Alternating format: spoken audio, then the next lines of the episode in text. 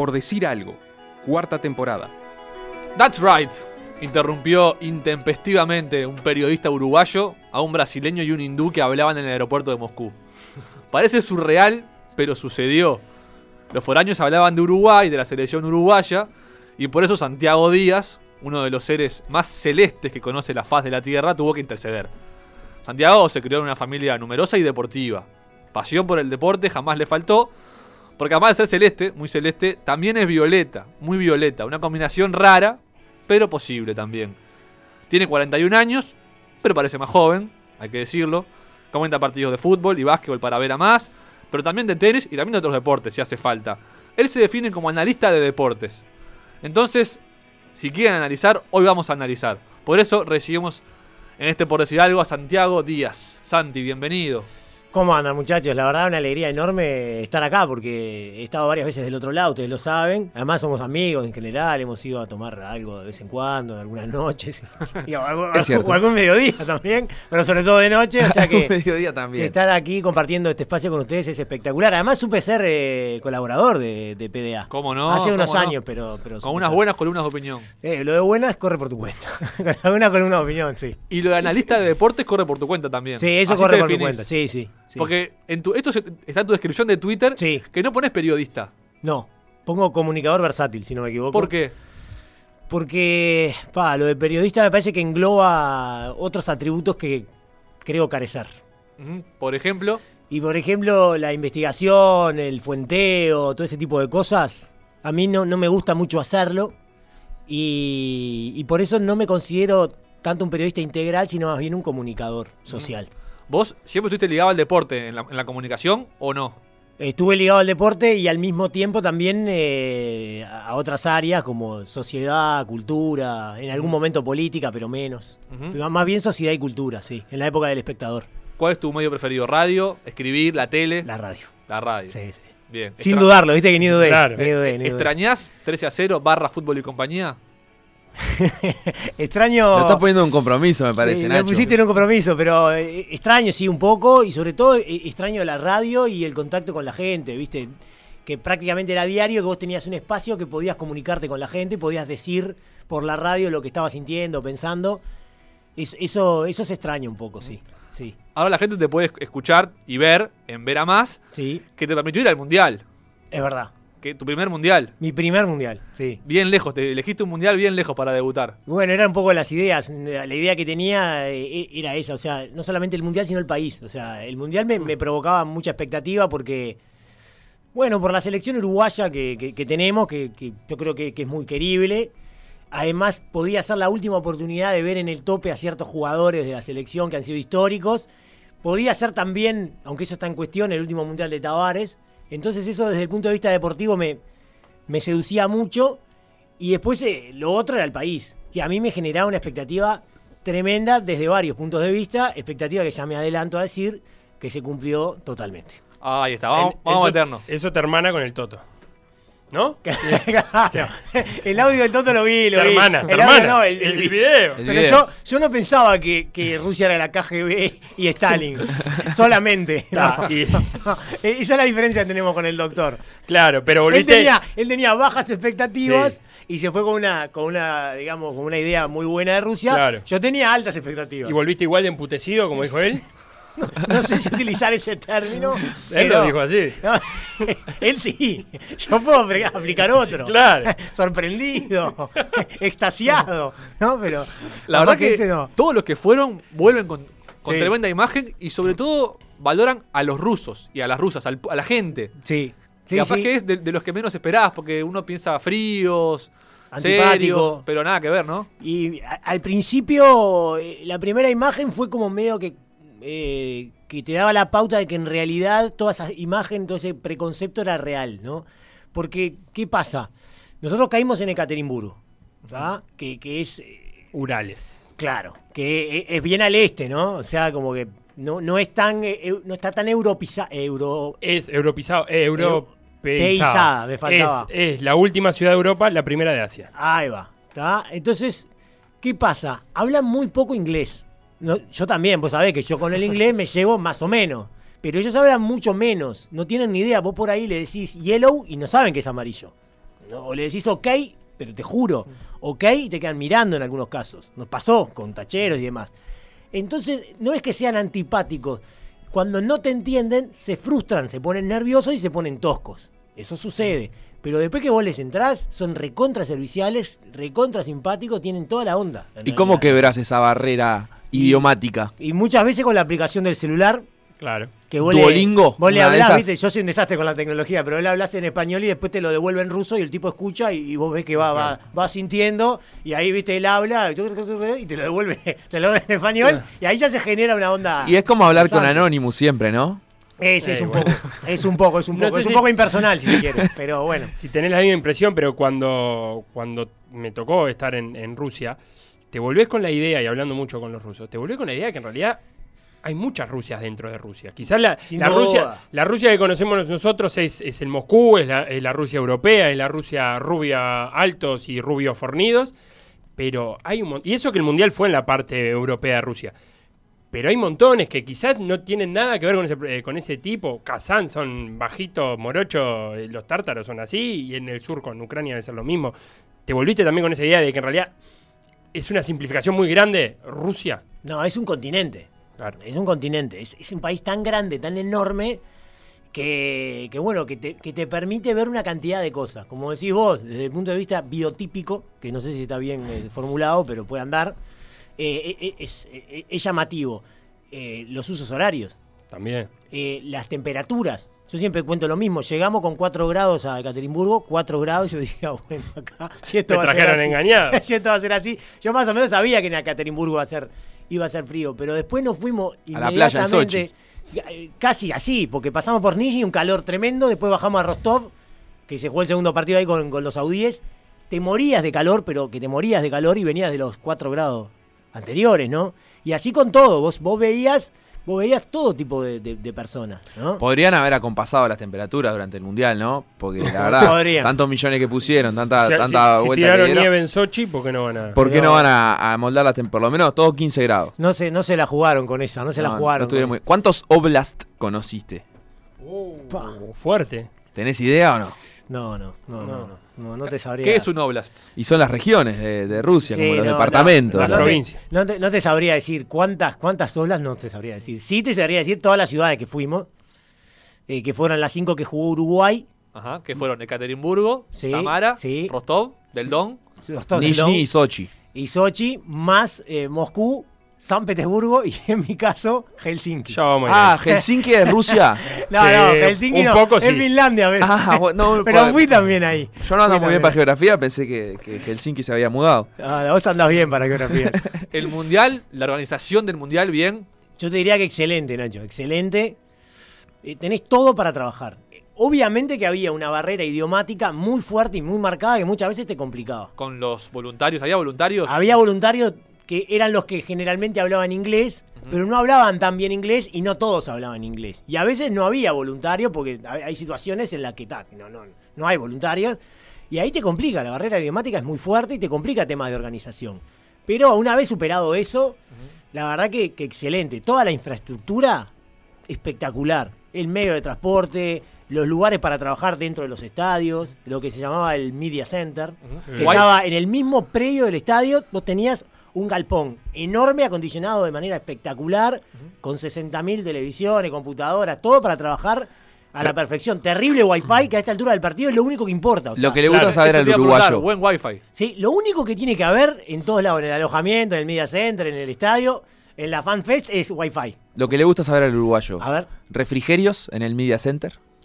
Eh, bueno, había, había. ¿Buena comida? Buena comida. eh, Pero había que pagar. ¿Gratuita? Había que pagar. había Pero que no hay nada No, no, así gratuito como- el En agua. la, en la bebida. Pero. Un cafecito, ¿no? No, no, todo eh, había que pagar, pero muy barato. Yo siempre cuento, yo te diría que con 400 rublos comías muy bien en, en el Media Center. 400 rublos, 200 pesos. Mirá. Eh, con un refresco, agua, lo que te guste y, y comida rica, ya sea pasta, eh, no sé, panchos, pizza, salmoncito, eh, papa, no, no, rico, bien. Vos era como un buffet que vos ibas eligiendo, no te podías pasar de, de- de- de vivo Al porque, peso. claro, porque si no en lugar de 200 rublos capaz que te salía, no sé, 350. Claro. Y, Pero- y ahí te llamó la atención algún periodista de algún lugar? había, estaba lleno de periodistas y estaba lleno de exjugadores. Mirá. Lleno, lleno de exjugadores que, que, ta, que ahora trabajan como comunicadores, no Claro. como periodistas, como comunicadores. Este, y, y, y, ta, y después todos los argentinos, de, que para nosotros son más conocidos por ahí o Claro. para la gente, estaban todos. Pará, todos. ¿Y exjugadores cuál, por ejemplo? Tony Meola, con Sí, el cual, con el cual. El Omi mandó fotos. eh, con el cual el Omi Casarré se sacó, sacó foto. Farid Camilo Mondragón, eh, El jugador más viejo hasta que vino el egipcio.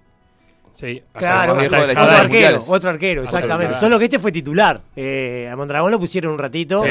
en el partido con Japón en el, en el 2014. Pero varios, varios. Capaz que ahora se me borran un poco, pero, pero varios, varios jugadores. Al pibe para el de Rama Importantes. lo vi ahí también comentando. En Maradona que estaba Con Víctor Hugo. iluminado y eterno, enfurecido y tranquilo.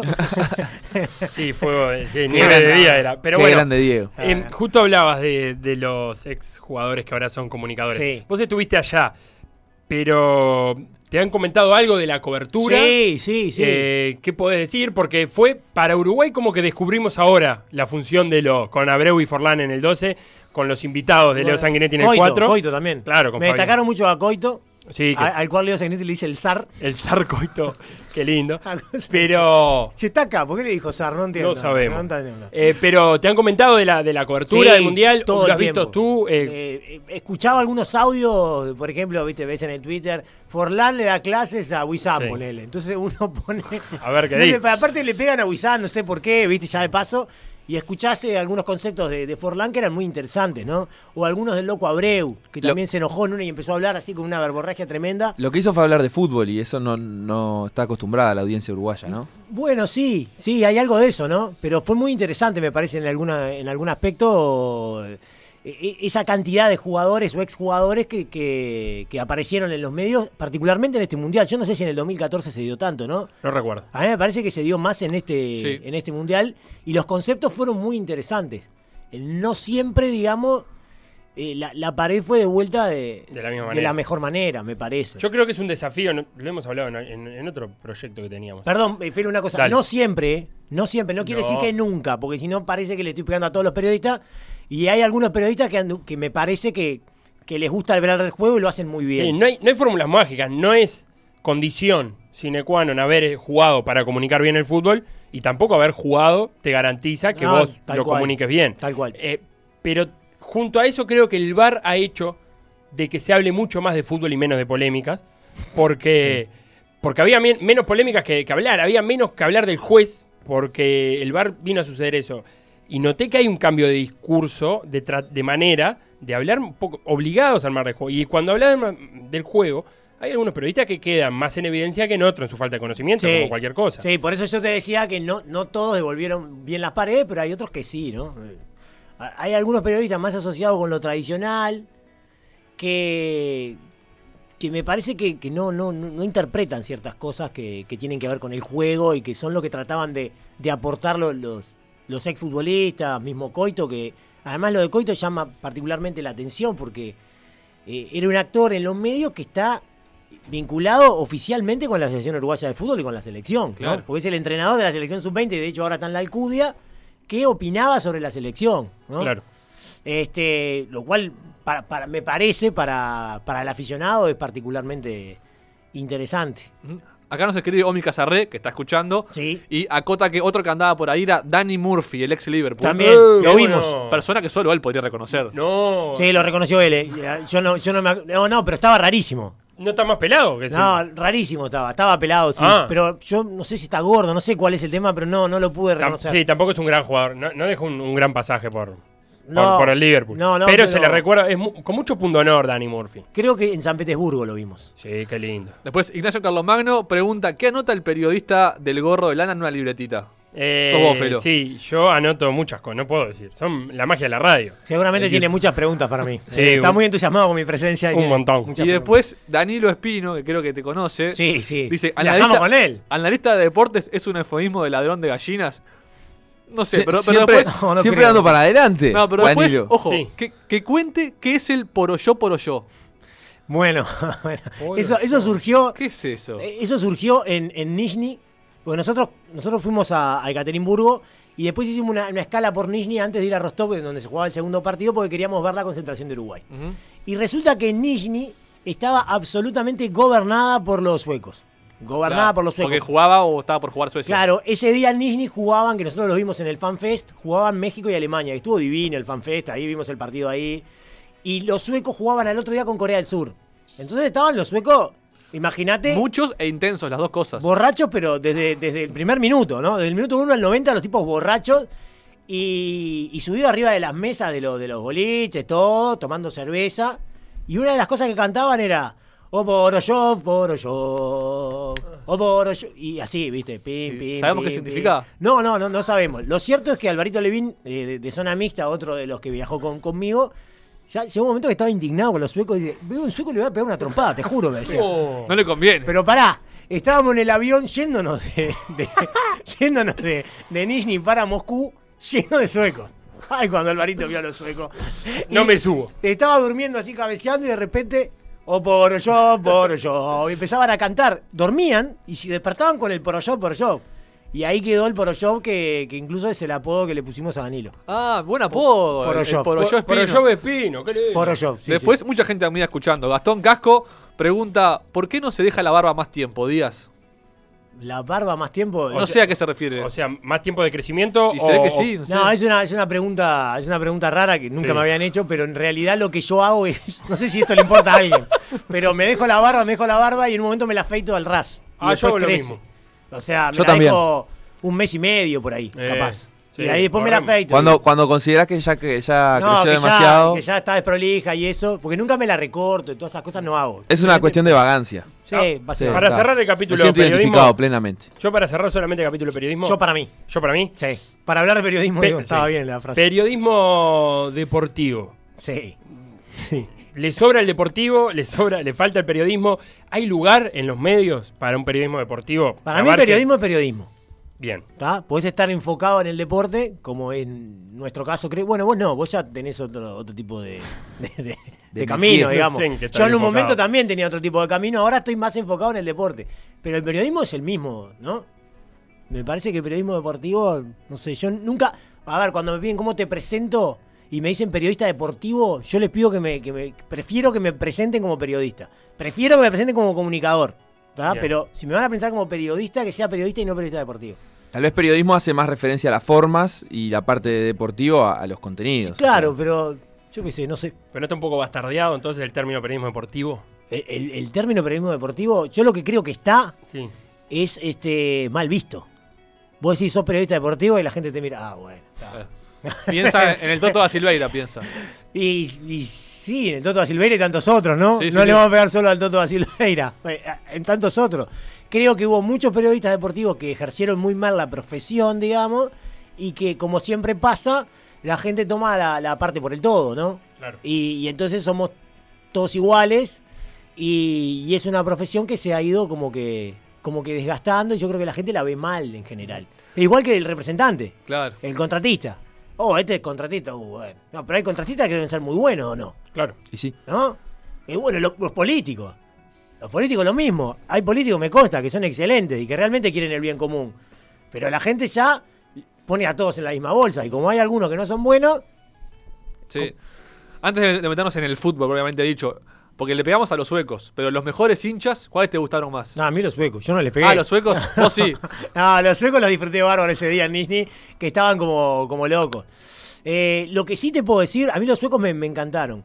Lo que sí te puedo decir que a mí me llamó la atención los pocos hinchas europeos que había. Mirá. Por ejemplo, Francia los- no llevó mucho, ¿no? Y Portugal nadie. Mirá. En Portugal cuando estábamos en Sochi eran todos uruguayos, y que tiene que haber portugueses. Y había muy poquitos. El tema es que precisan eh, visa también, ¿no? Mm. De la comunidad europea precisan visa. Y- Eh, escuché algo de, de radio inglesa durante los días del Mundial. Inglaterra además fue avanzando en el Mundial y decían, bueno, en realidad no hay muchos ingleses. Lo- Los enviados ingleses que estaban allá decían, no, no hay muchos ingleses. Y, y bueno, en realidad presuponían que era una cuestión también de, de la campaña negativa que hubo en torno eh, a, los hinchas, a la, a la posibilidad de, de enfrentamientos entre hooligans y, eh, e hinchas. Como tenían miedo de los rusos, que en la Bueno, Eurocopa hicieron algo, Se habían agarrado a estragos. trompada los ingleses y los como, rusos, ¿no? como la Euro estuvo brava, no, no fue un mundial a- a- al que a los europeos les llamara la atención ir, porque en, en Francia hubo muchos problemas en 2016. Entonces, fue la verdad que llamativo la, la ausencia de los, de los europeos. Había europeos, pero no tanto como yo hubiera pensado. Los suecos la excepción porque están al lado también, ¿no? Claro. Claro. Es una hora de vuelo, o sea, no, no es nada. Y, y bueno, después, colombianos y peruanos, una, cosa increíble la cantidad que había. Perú había quedado afuera hacía siete meses y seguían los peruanos dando vueltas por ahí. Ah, Yo le decía, pero ustedes siguen acá. Y sí, seguimos son acá porque 30 habíamos, habíamos sacado hasta la final, dice. Mucha confianza. Pará, y una cosa que pasó con una argentina que fue espectacular, que la, la encontramos en, un- en una, en una, ¿cómo es que se dice? Un establecimiento de hamburguesas. Para Ajá. no, no Para- decir... Sí, un para no día en decir San uno que empieza con M. Exacto, en San Petersburgo, tarde, bien tarde era. Y, y- y- y ella estaba, estaba en el mundial. ¿Y qué haces en el mundial? Le dijimos, si ya para Argentina terminó. No, lo que pasa es que yo hablé con mi jefe y mi jefe solamente me daba 15 días. Y, me dio a elegir los primeros 15 del mundial o los segundos. Y yo elegí los segundos porque pensé que íbamos a la final. Claro. Pero, Chabón. pero no vio ni un partido. Ni uno. Cuando llegué a la Argentina ya había vuelto. Terrible. Estaba, estaba de fiesta, ahí con unos venezolanos bailando, le importaba muy poco todo, pero lo cierto es que no vio ni un solo partido de Argentina. Qué cra. Y, y de lo futbolístico se dijo bastante que este mundial como que fue un cambio de paradigma, que veníamos de dos mundiales con España y Alemania saliendo campeones, juego de posesión, y ahora ganó Francia que es otro estilo. ¿Hubo para vos un, como un cambio de paradigma en el mundial? No yo, no, yo no creo que haya habido un cambio de paradigma. Yo creo que los equipos que habitualmente se caracterizan por tener la posesión de la pelota, eh, no les fue bien. Pero creo que porque no, no aplicaron bien su estilo. Eh, voy al caso por, por caso. Por ejemplo, España para mí fue un equipo que no tuvo ninguna variante, que no tuvo ninguna chispa en los últimos metros. O sea, tuvo la posesión, Récord de pases contra Rusia, pero... pero no nunca nunca tenía ese jugador que pusiera la, la pelotita filtrada. Eh, el mejor Iniesta Xavi Hernández bueno no sé. Eh, le faltó eso. Alemania es un equipo que nunca sustentó su, su posesión en, en- en un rendimiento defensivo acorde. O sea es un equipo que defensivamente fue penoso. O sea eh, creo que ofensivamente generó una cantidad de situaciones, creo que anduvo bien, pero vos eso lo tenés que sustentar con, con un dispositivo defensivo que te permita, eh, bueno, superar a tus rivales. Si vos analizás los partidos de Alemania, con México, con Corea del Sur y con Suecia, la cantidad de situaciones de gol que le generaron a Alemania no es normal, o sea, fueron muchas y perdió y terminó perdiendo. Y Argentina, que también tuvo una cantidad eh, de tiempo la pelota, yo creo que fue un equipo no, no quiero utilizar un término, eh, o sea, irrespetuoso, pero fue un mal equipo. ¿tá? En, en varios aspectos yo creo que es un equipo que no sabía bien a lo que jugaba. Tenía la pelota, pero era muy endeble en todos los aspectos. Y me parece que el que ganó fue el equipo más versátil. El que se acomodó, eh, acomodó mejor a, la- a los diferentes, a los diferentes escenarios que, que daban los partidos y los diferentes rivales. Y terminó ganando. Es un equipo que tenía gran solidez defensiva, que manejaba bien la pelota quieta, que cuando tenía que tener el balón lo tuvo, como por ejemplo contra Uruguay, que lo manejó notable después de que se puso en ventaja. Se defendió con la pelota y no, no le dio ninguna grieta a, Uruguay. Era fuerte físicamente. Gran versatilidad. Ante, ante tanta paridad, que es lo que domina en el fútbol actual, yo creo que los equipos más versátiles son los que sacan la diferencia. ¿Fue un mundial que las defensas le ganaron a los ataques? Y- es una, es una, Depende, las defensas de pelota quieta, ¿no? Por eso. Fue, fue, fue un mundial. Yo te reitero, yo te reitero. O sea, a ver, ¿cuáles eran los equipos que podemos eh, catalogar como ofensivos? Ofensivo, Bélgica. Bélgica. Yo creo que Como Bélgica. principal, ¿no? Bélgica, yo creo Brasil, que estaba. capaz. Brasil. Sí, bueno, vos te das cuenta. Inglaterra. México. Inglaterra. Buah, Pero sí. ahí va, Inglaterra es un caso espectacular. Para mí tenía momentos en los partidos que era brillante. Sí. Pero brillante. Pero cuando perdía el control de, los par- de los partidos, que, en 90 minutos a este nivel lo vas a perder en algún momento. Porque vos no vas a dominar los 90 minutos. Puedes dominar 70 capaz, pero en 20 te- en algún momento te van a dominar. Y cuando los perdía, le llegaban con una facilidad que era tremendo. Colombia lo llevó a, a- a- a la- a los Sí, la gran crítica colombiana fue que, que no se animaron a más. Los propios periodistas colombianos. No se animaron, no lo dejó. O no lo ¿eh? dejó. Pero cuando pudieron hacerlo, le generaron tres o cuatro situaciones de gol. Incluso una pelota quieta en la hora. El único que le puede cabecear es Mina y le cabecea a Mina. O sea, está.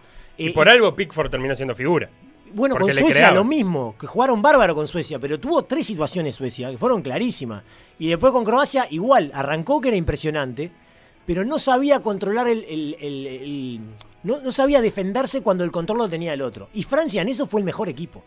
Fue el mejor. Cuando tuvo que defenderse, se defendió bien, tuvo un gran arquero.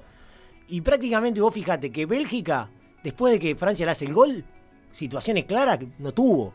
Y Croacia, situaciones claras, claras, tuvo el control del partido en varios pasajes. El creo. primer tiempo, por ejemplo. Pero situaciones claras, No, no, Clara nunca. muy Pero- poco. Y yo creo que eso vale mucho.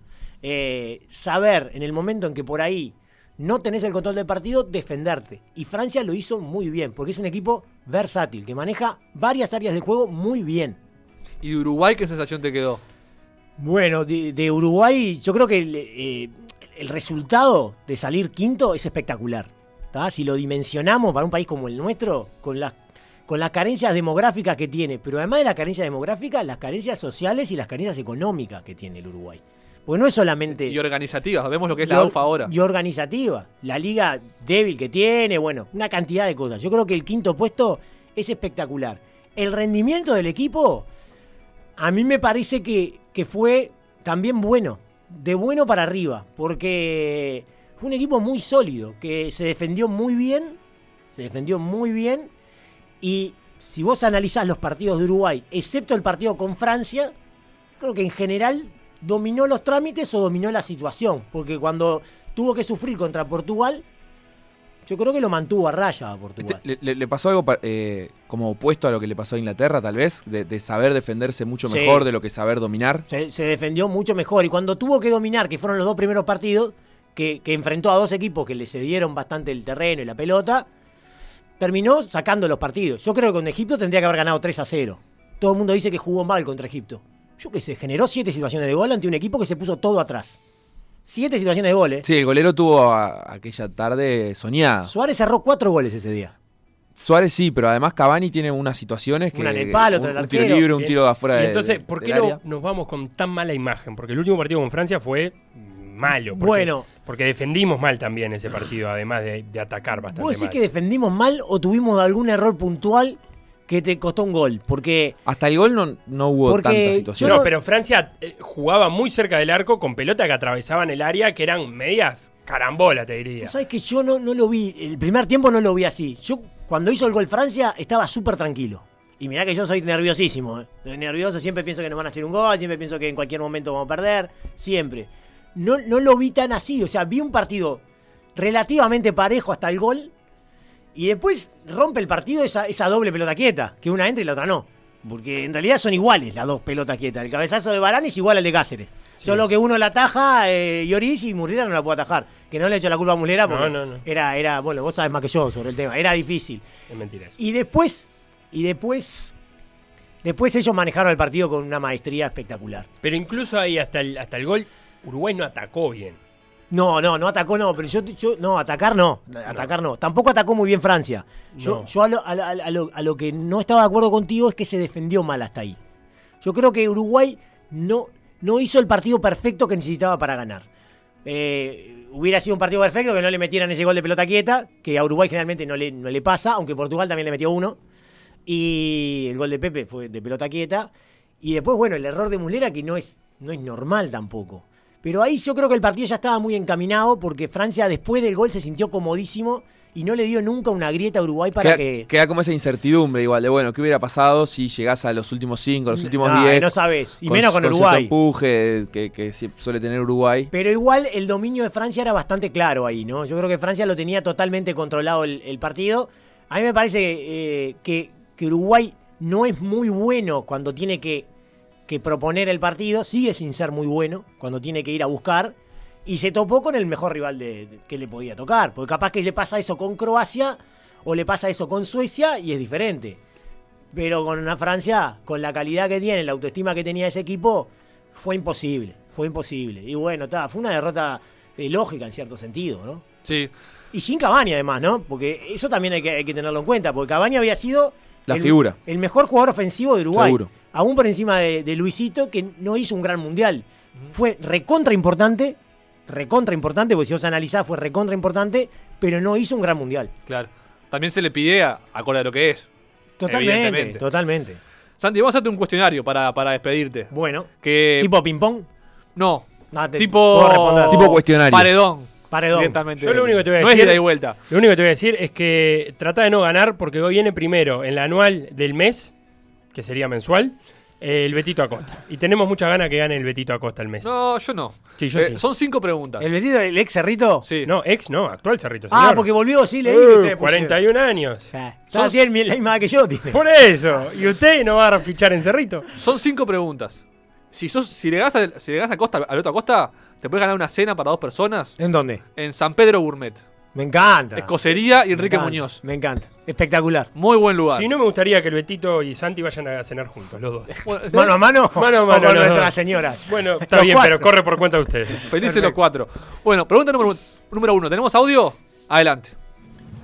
Buen día, muchachos. Qué lindo, qué lindo encontrarme con ustedes. Qué lindo que hayan llevado a, a Gran Santi Díaz al programa. La verdad que es un Miyagi, villagiano que está en progreso. El señor Me parece que es un villagiano grado 3, por ahí grado 4. Grado. Porque la verdad que todavía le falta un poquito, pero, pero tiene cositas interesantes cada vez que lo veo jugando fútbol 5 y cosas de eso. Aunque claro, el otro día le metieron un, gol de chilena y no fue capaz de meterle un encelada lustral al pecho, ¿Cierto? meter un pulir lijal en la boca al pobre Es tipo, ¿no? Pero bueno, eh, son La cosas que se van. Miyagi, la Y pregunta. Qué lindo que lo hayan llevado porque me hizo recordar a un gran, un, un gran uno que es del paladar de, de Miyagi, que es Evel Silva Cantera, el gran Evel Silva Cantera, que Dios lo tenga en la gloria con todos los santos. Y la verdad que la pregunta para cuestionar, yo Claro, viene por no ese lado, porque yo estuve pensando, bueno, ¿qué le pregunto a este tipo para que más o menos sepa a ver por dónde, por, por dónde le Dale. puedo encarar? Y la pregunta es la siguiente, ¿cuántas liguillas obtuvo Silva Cantera jugando para defensor? ¿Cuántas liguillas obtuvo? Le voy Ay. a dar una pista, si quieren, no fueron ni 15 ni 35. Así que espero que lo saque. Muchísimas gracias, saludos Santi. Amarillo, a ver si en el próximo partido metes un, un lindo celular lustrar al pecho ahí. Se, Bueno. que- se quedó sin aire al ¿Jugaste al fútbol con Miyagi? ¿Has jugado? Eh, si es quien yo pienso que es. Sí, eh, sí, sí. Sí, sí, sí. Sí, he jugado varias veces. El jueves pasado jugamos. Pierna Hizo- fuerte Miyagi, ¿no? Sí, me hicieron un gol de chilena y otro de taco. Pero yo no era el arquero, quiero decir. eh. Claro. Yo no era el arquero, yo estaba ahí. eh. Defendiendo. ¿O no? El relator hubiera dicho en, la reiteración, ahí vemos a Díaz. Claro. Ahí vemos. Ahí vemos a Díaz intentando algo. Pero bueno. Bueno, ah, a ver, la pregunta. De- defensor, eh, vos tenés mucha memoria, Tengo, creo. de- sí. por lo menos futbolística tenés mucha memoria. Sí, tengo, tengo. Heber Silva Cantera, ídolo, defensor. Sí, sí, sí, claro. Llegó en el año 87 a defensor. O sea que. Sale campeón ese año. Sale campeón uruguayo. Sí, sí, creo que no sé si llegó 86 87, pero está, eso no importa. ¿Cuántas ¿Cuántas liguillas ganó? Ahí va, ¿cuántas liguillas ganó? Déjame pensar. Le ganó, ganó la del 89. Correcto. Ajá. Tiene que haber ganado la liguilla del 92 también. Ajá. Y alguna más tiene que haber ganado. Ah. Tengo que decir cuántas ganó. Sí, ¿Cuántas? arriesgue un número. Yo voy a decir que ganó tres. Y es correcto. Correcto. Tenemos anotado acá 89, 91 y 95. Ahí va, bueno, está. Está, Bien. Está, ya está. El 95 Ya está. me acuerdo clarito. Listo. Está. Punto número 2. Final con Liverpool. También tenemos un audio. Ah, Santi, me olvidaba. Track, a ver, por medio punto más. Por si, por si la otra no la sabés.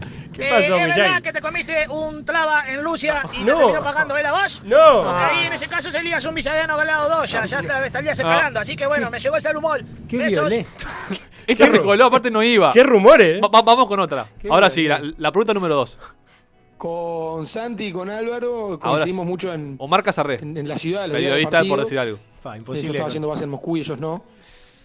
Y mm, bueno, nos encontramos en Sochi y menuda fue mi sorpresa cuando me avisan que se les había, habían llenado mal la visa de trabajo. Tenían que irse de Rusia y volver. Y bueno, estaban bastante cortos con los tiempos para llegar a Nizhny. Sí. jugábamos con, con Francia, Nizhny, como dijo el Toto en el video.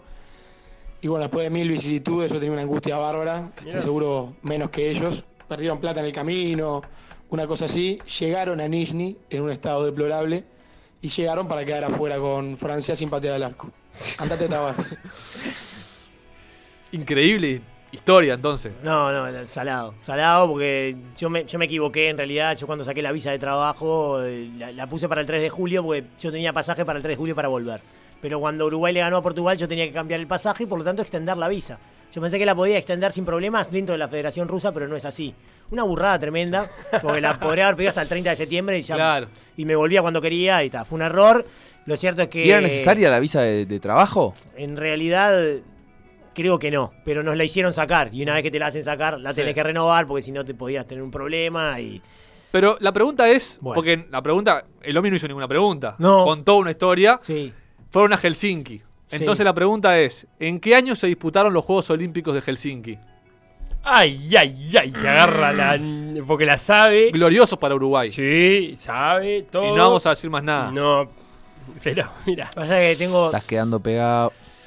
No, no, no, porque, porque ¿sabes lo que pasa? Porque Helsinki y Melbourne fueron la- Sí. las dos veces que Uruguay obtuvo medalla, ¿no? Muy bien. En básquetbol. En básquetbol. Y eh, en básquetbol, exactamente, en básquetbol.